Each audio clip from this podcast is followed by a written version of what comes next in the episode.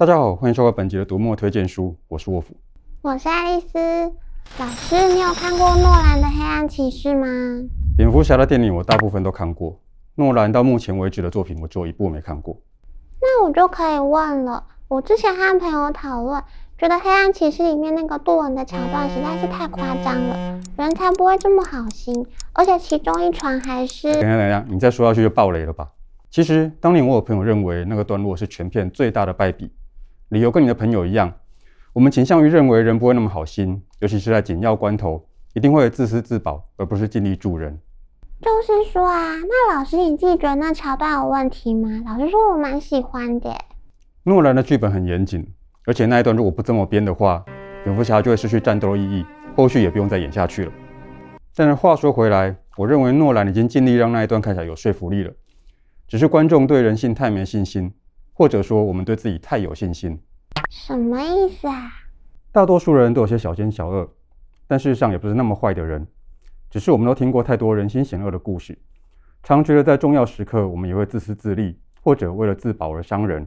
想象一下，当我们被逼着上战场的时候，就算我们不是杀人狂，没有什么爱国心，还是可能为了上级的下令，或者是自己想要保命而杀人，对吧？嗯，应该是吧。但是我在一些书里面读过，有几次的调查报告指出。大战时期有很多士兵其实并没有开枪杀人，他们会用各种方式拖延，故意不瞄准。有些飞行员甚至在空战的时候并没有试过要击坠对手。很多心理学和社会研究提到的旁观者效应，指出在大城市当中，当群众看到有事件发生的时候，会觉得别人会去通报，自己不想牵扯进去，所以就会拖延处理的时间，造成无谓的伤亡。但是后来已经证实，关于这起事件的报道并不完全是事实。同样被很多心理和社会研究提到了电极实验，指出人在被权威要求的时候，可能会因为顺从而做出超乎平常的残忍行为，但后来被发现事实并非如此。真的吗？战争那个我没听过，但后面两个例子都很有名耶。就因为他们很有名，所以就造成了人性应该如何的印象。《仁慈》这本书就是想要破除这种错误印象，重新还原实验和事件现场，用统计数据和调查报告。让我们理解说，在遭逢危机的时候，我们可能反而会展现出生而为人最好的那一面。老师，你这样说让我想到真确。的确，仁慈有点像是人性版的真确，因为真确也是做了一样的事情，用数据和调查报告重建了我们对世界的看法。我刚说过，黑暗骑士里面那个桥段如果没有处理好的话，蝙蝠侠就会失去战斗的意义，因为他会发现人类就跟反派 Joker 长得一样烂，那他何必拼命要拯救世界？而正因为我们发现人类没有那么糟，才不会一路丧气，会更有力量解决眼前的问题。但是老师，如果那个旁观者效应和电极实验都不是真的，当时为什么大家那么相信啊？还有那么多媒体和专家引用。先前我们提过，为什么这么荒谬还有人性这本书，这个书里面提到一个重点：人会相信某个说法，是因为那个说法符合直觉，或者它会引起焦虑。所以我刚刚说了。大多数人都知道自己有些小奸小恶，只是平常不会表现出来。所以，当有人告诉你说你在某些被逼迫的情况下会把那些恶意展现出来的时候，你这样就很容易相信。有些时候，你会相信某个说法，则是因为不理解，或是想要替自己找个理由。例如，你应该听过什么左脑右脑的思考方式不同，或者是我们只用了百分之十的脑之类的话吧？对啊，像我的右脑就比较发达，所以数学不太行。其实没有这么回事啊。有脑神经科学家撰写的《打破大脑伪科学》这本书提到了许多关于脑的误解。虽然现在我们可以用仪器去侦测一部分的大脑活动，但是还是很麻烦，而且不完全准确。所以我们对大脑的理解还在摸索阶段。不过已经有很多的研究证明，坊间许多对大脑的说法其实都不正确。我们在听到说这个是一个研究结果的时候，会先觉得说，嗯，这科学研究应该是真的。然后这个科学研究我们可能搞不懂。然后再又会觉得说，哦，原来我的数学不好是这个原因呢，所以明明就没有实证，但是你就相信了这个说法，而且对于这个说法的印象可能比事实还要来的强烈。这样很危险哎，等于我们都是用有问题的印象在做事啊。是啊，这种情况在医学科学领域都有，在更日常的领域其实也很多。现在的资讯来源比较广，我们该要多做比较，小心的求证，不要太快相信一面之词。而从前的资讯来源不多，大家的想法就更容易被控制。对啊，而且台湾还经历过全世界第二长的戒严时期，幸好我出生的时候已经戒严啦。对，我们那个时候连自己被控制都不知道。不过也不止台湾政府如此，全世界的权力阶级其实都会做类似的事。例如有一本书叫《花月杀手》，背景是一九二零年代的美国。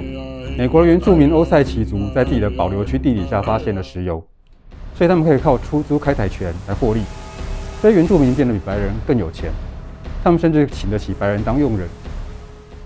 但是这种情况也令人眼红，保留区爆发过一连串的死亡事件，有官商勾结，有种族歧视，规模很大，是美国历史上最残忍的系列谋杀案之一。但是美国的历史课本上从来没有提过。天哪，感觉越残忍的大事越容易被证实掩盖。诶，没错，所以多看课本以外的书就很重要。另一本《老师的谎言》讲到案例就更多了，谈的一样是美国，不过书中那些美化历史人物、淡化错误决策的行为，其实不比国民政府少。我不是想替国民政府说话，我也可以理解那种想替自己擦脂抹粉的心态。不过政府不是一个人的，如果想要让社会持续进步、减少犯错，那就必须正视历史。这让我想到之前提过的学者张荣，他的作品《慈禧》《毛泽东》或是《宋氏三姐妹》，对我来说都有类似的作用。所以现在资讯容易流通是件好事，我们会更容易找到从前并不好找的资讯。而且它还有各种不同的表现手法，例如想要知道台湾史，我们可以找到严谨的学术著作，也可以找得到轻松好读的台湾史上最有梗的台湾史。也因为有更多资料可以查找，所以我们在面对各种事情的时候，就应该要多了解、多讨论，不要自我设限。但是老师啊，明明我一开始问的是电影，为什么后来变得这么严肃？李想不会说这是我的问题，不过我看你也难辞其咎。嗯？什么？啊，你问那个人心实验本身就很严肃。啊，没关系，我想到一本书。这本书跟我们今天讲到的书一样，会重塑一些观念，不过内容很搞笑，而且做了很多实验，每个都很有趣。什么什么？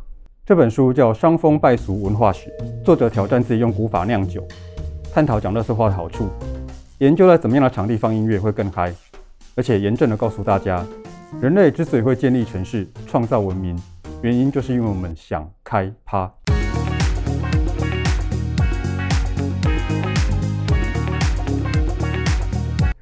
这什么东西呀？我要找来看看。这次的推荐书可以让我们看见人性和世界的真相，理解大脑和相信的本质，还有观察历史的不同角度。爱丽丝都帮大家整理在这里啦，请大家和我一起跨进充满惊奇的领域吧。除了买书看书，也别忘了按赞、分享和订阅读墨的频道哦。好，收工了，收工了，拜拜。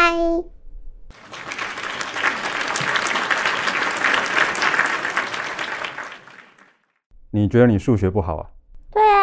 的右脑比较发达嘛。诶，但是我刚刚才说，就算和大脑无关，反正数学不会就是不会啦。